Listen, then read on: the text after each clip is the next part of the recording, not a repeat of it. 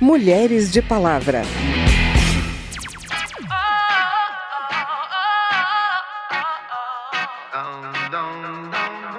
Esses grupos masculinistas, eles já existem há algum tempo, algum tempo, né? Já tem algumas décadas que várias pesquisadoras feministas têm prestado atenção nos movimentos que vários homens têm organizado é, né, no sentido de fazer uma disputa, que eu chamo de uma disputa falaciosa de gênero. Eu sei que vão tentar me destruir, mas vou me reconstruir, voltar mais forte que antes.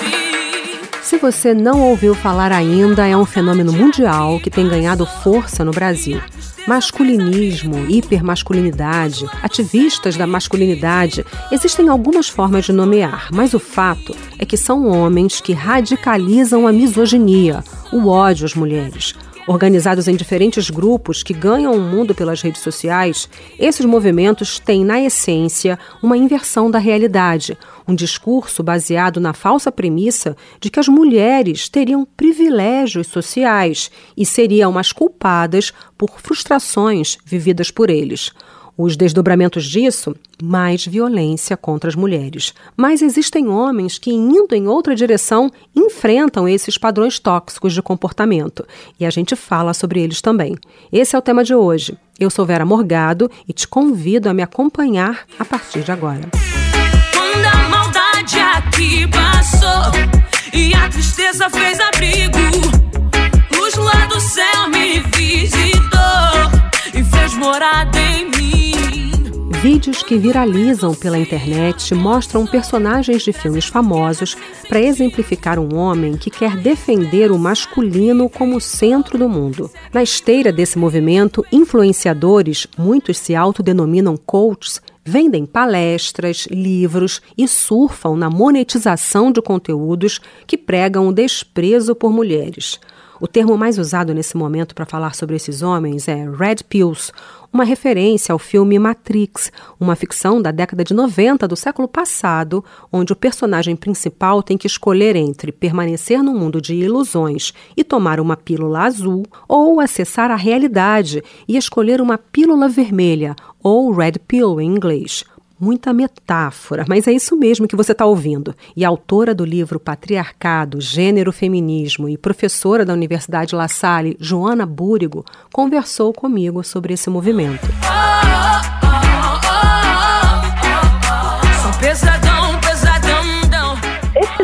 grupos masculinistas, eles já existem há algum tempo, né? Já tem algumas décadas que várias pesquisadoras feministas têm prestado atenção nos movimentos que vários homens têm organizado é, né, no sentido de fazer uma disputa, que eu chamo de uma disputa falaciosa de gênero. Segundo as pesquisas da professora, o masculinismo se espalha de várias maneiras e com vários nomes. E não é um fenômeno só no Brasil, não. Está bastante aparente nos Estados Unidos e na Inglaterra, por exemplo. Nas redes sociais, faz sucesso o modelo de atuação em que um líder carismático usa técnicas e ferramentas de comunicação para influenciar grandes audiências. Líderes carismáticos como o próprio Andrew Tate, que está preso na Romênia, né, sendo investigado por tráfico de pessoas e abusos sexuais de diversas formas. Temos no Brasil o caso do coach, que ficou muito conhecido por ter feito uma ameaça para a comediante Lívia Lagato quando ela fez uma paródia né, dos vídeos dele no qual ele ensina os caras a, a arte da, do machismo. Eu não sei nem como eu não sei nem como enquadrar de forma séria o que, que é que eles fazem. Parece que eles enquadram né, é, o machismo de, de, formas bem insidiosas, por assim dizer. Eles tratam uma série de perspectivas, paradigmas e prerrogativas machistas como se fossem treinamento para que homens sejam sedutores ou bem-sucedidos,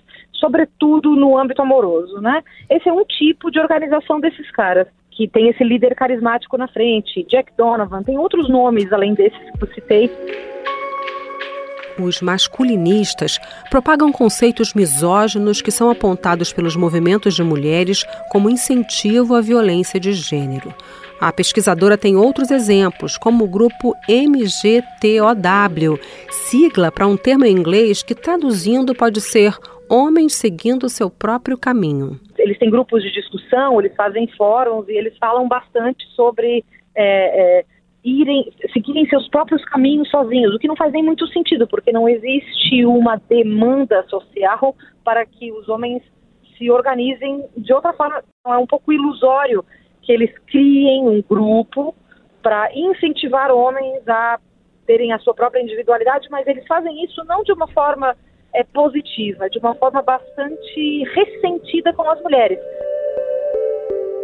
Segundo ela, o mesmo ressentimento que move o grupo que se autodenomina incels, que a gente traduz por aqui como celibatários involuntários. De novo, uma, uma, uma maneira muito falaciosa de se autodenominar, porque eles não são. É, é, não é que eles sejam monges, certo? Que voluntariamente abrem mão de sexualidade. Esses caras são caras que, perdão do meu francês, não transam com ninguém, por uma série de motivos que não cabe a mim analisar nesse, nessa nossa breve entrevista, e culpam as mulheres por isso. Joana Búrigo enfatiza que o discurso masculinista é falacioso e criado a partir do ressentimento, não de dados concretos.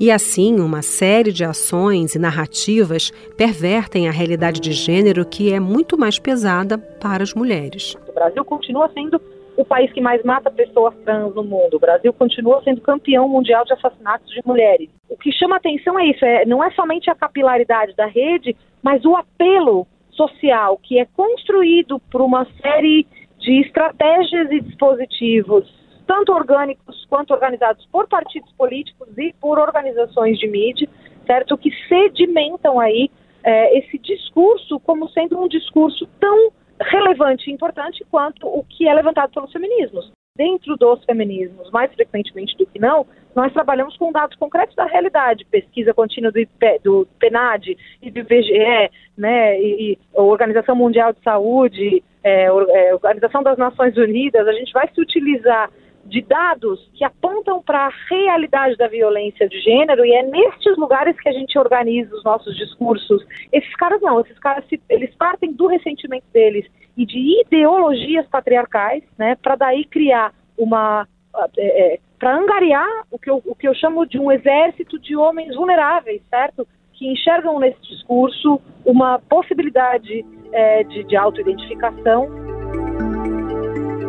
A pesquisadora acredita que o caminho para enfrentar as distorções de discursos assim passa por políticas públicas a facilidade com que esses grupos manipulam informações através de trechos de conteúdo que já existe na mídia só reforça a necessidade de educação de gênero e sexualidade na escola. Foi criado um espantalho a respeito desse, é, é desse objetivo, que é um espantalho criado com narrativas falaciosas também, né? As pessoas que são contra a educação de gênero e sexualidade na escola equivocadamente pensam que existe uma doutrinação para que as pessoas sejam ou não sejam A ou B. Para combater a manipulação midiática construída por grupos patriarcais, nós precisamos garantir políticas públicas de educação feminista sobre gênero e sexualidade para que a gente empodere as crianças e adolescentes e jovens no conhecimento e não no medo, né, não no pânico.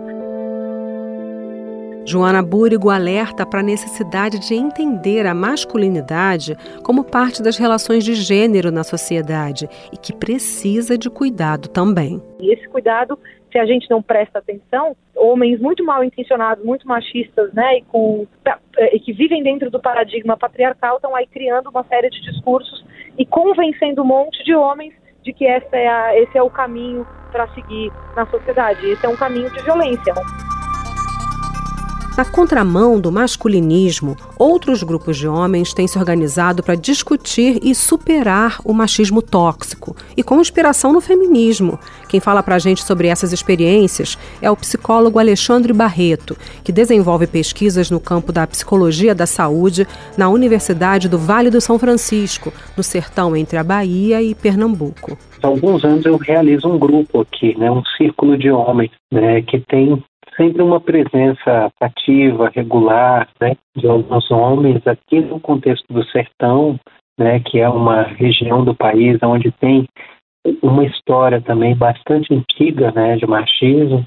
E uma coisa que eu vejo, né, é que tem se proliferado, né, no território nacional, né, em diversos âmbitos, muitos grupos, né, muitas iniciativas de tentar organizar né, esses encontros entre homens, esse espaço da solidariedade né, dos homens para poder olhar e lidar com determinados problemas da sua própria socialização, né, dessas inscrições machistas na nossa história de vida. Isso parece ser bastante é, saudável inclusive, um ensinamento que as mulheres e que o, o feminismo, né, os feminismos, na verdade, nos deixam. É bastante importante esse lugar que as mulheres construíram, desses grupos de apoio entre elas, né, para poderem se fortalecer e promoverem também mudanças necessárias, não só no âmbito delas, mas no âmbito da sociedade. O professor explica que esses grupos são uma forma de atuar no combate a todo tipo de violência motivada pelo machismo, aquela que mata mulheres e que atinge os próprios homens também. Desde a expectativa de vida dos homens que é sempre mais reduzida que as mulheres, porque isso envolve um, uma falta de hábito com cuidado, mas a gente vê os homens também presentes em um quantitativo muito maior, por exemplo, em instituições prisionais, então toda essa correlação com a violência, muita, né, um, um volume de mortes de homens também muito mais significativos quando envolvem mortes violentas. Então, é, existem uma série de fatos sociais que mostram como esse poder também gera um ônus tão grande ao próprio homem.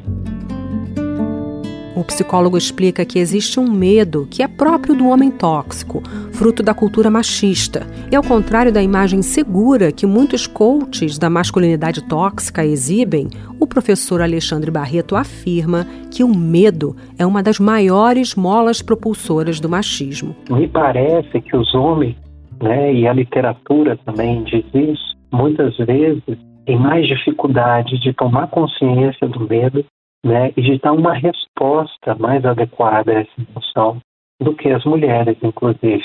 Isso não significa que as mulheres fiquem menos expostas à violência. Elas acabam ficando mais expostas, porque muitas vezes são as vítimas, inclusive, dessa ina, ina, inabilidade né, dos homens de lidar com o seu próprio medo. Muitos homens têm dificuldade, por exemplo, de ter consciência de quando estão tristes, de quando estão com raiva e principalmente, talvez, fundamentalmente, de quando estão com medo. Muitas literaturas apontam isso, de como o medo é uma emoção muito presente nos homens e uma dificuldade muito grande que os homens têm de tomar consciência desse medo. E não é à toa que partem para a violência, né? Nos círculos de homens que debatem o machismo, a intenção é encarar as próprias emoções, não impor padrões. Um trabalho também muito para compreender essas emoções, o que sente, e poder então dar uma resposta também mais adequada nas suas relações, nas suas vidas. Crises muito relacionadas ao masculino também no âmbito da vida do trabalho, da perca de sentido por esse, essa relação de trabalho apenas voltada para o retorno financeiro, né? E toda uma crise em torno disso, de busca de referências também de um exercício de paternidade diferente, muitas vezes do qual vieram, né? Então, uma paternidade mais ativa. Enfim, a gente passeia por muitos temas.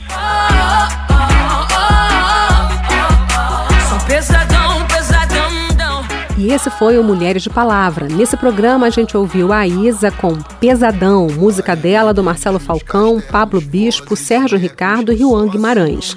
A produção foi de Christiane Baker e Lucélia Cristina. Trabalhos técnicos Marinho Magalhães. Na reportagem e edição desse programa, eu, Vera Morgado, agradeço a sua audiência. Se você quer sugerir um tema pra gente, o e-mail é radio@câmara.leg.br e o WhatsApp é 61 99978 9080. O Mulheres de Palavra é produzido pela Rádio Câmara e transmitido pelas rádios parceiras em todo o Brasil, como a Rádio Mídia Digital do Guarujá, em São Paulo. Para conferir outras edições do programa, vai lá no site radio.câmara.leg.br ou no seu agregador de podcast preferido. Tchau, até a próxima. Mulheres de Palavra.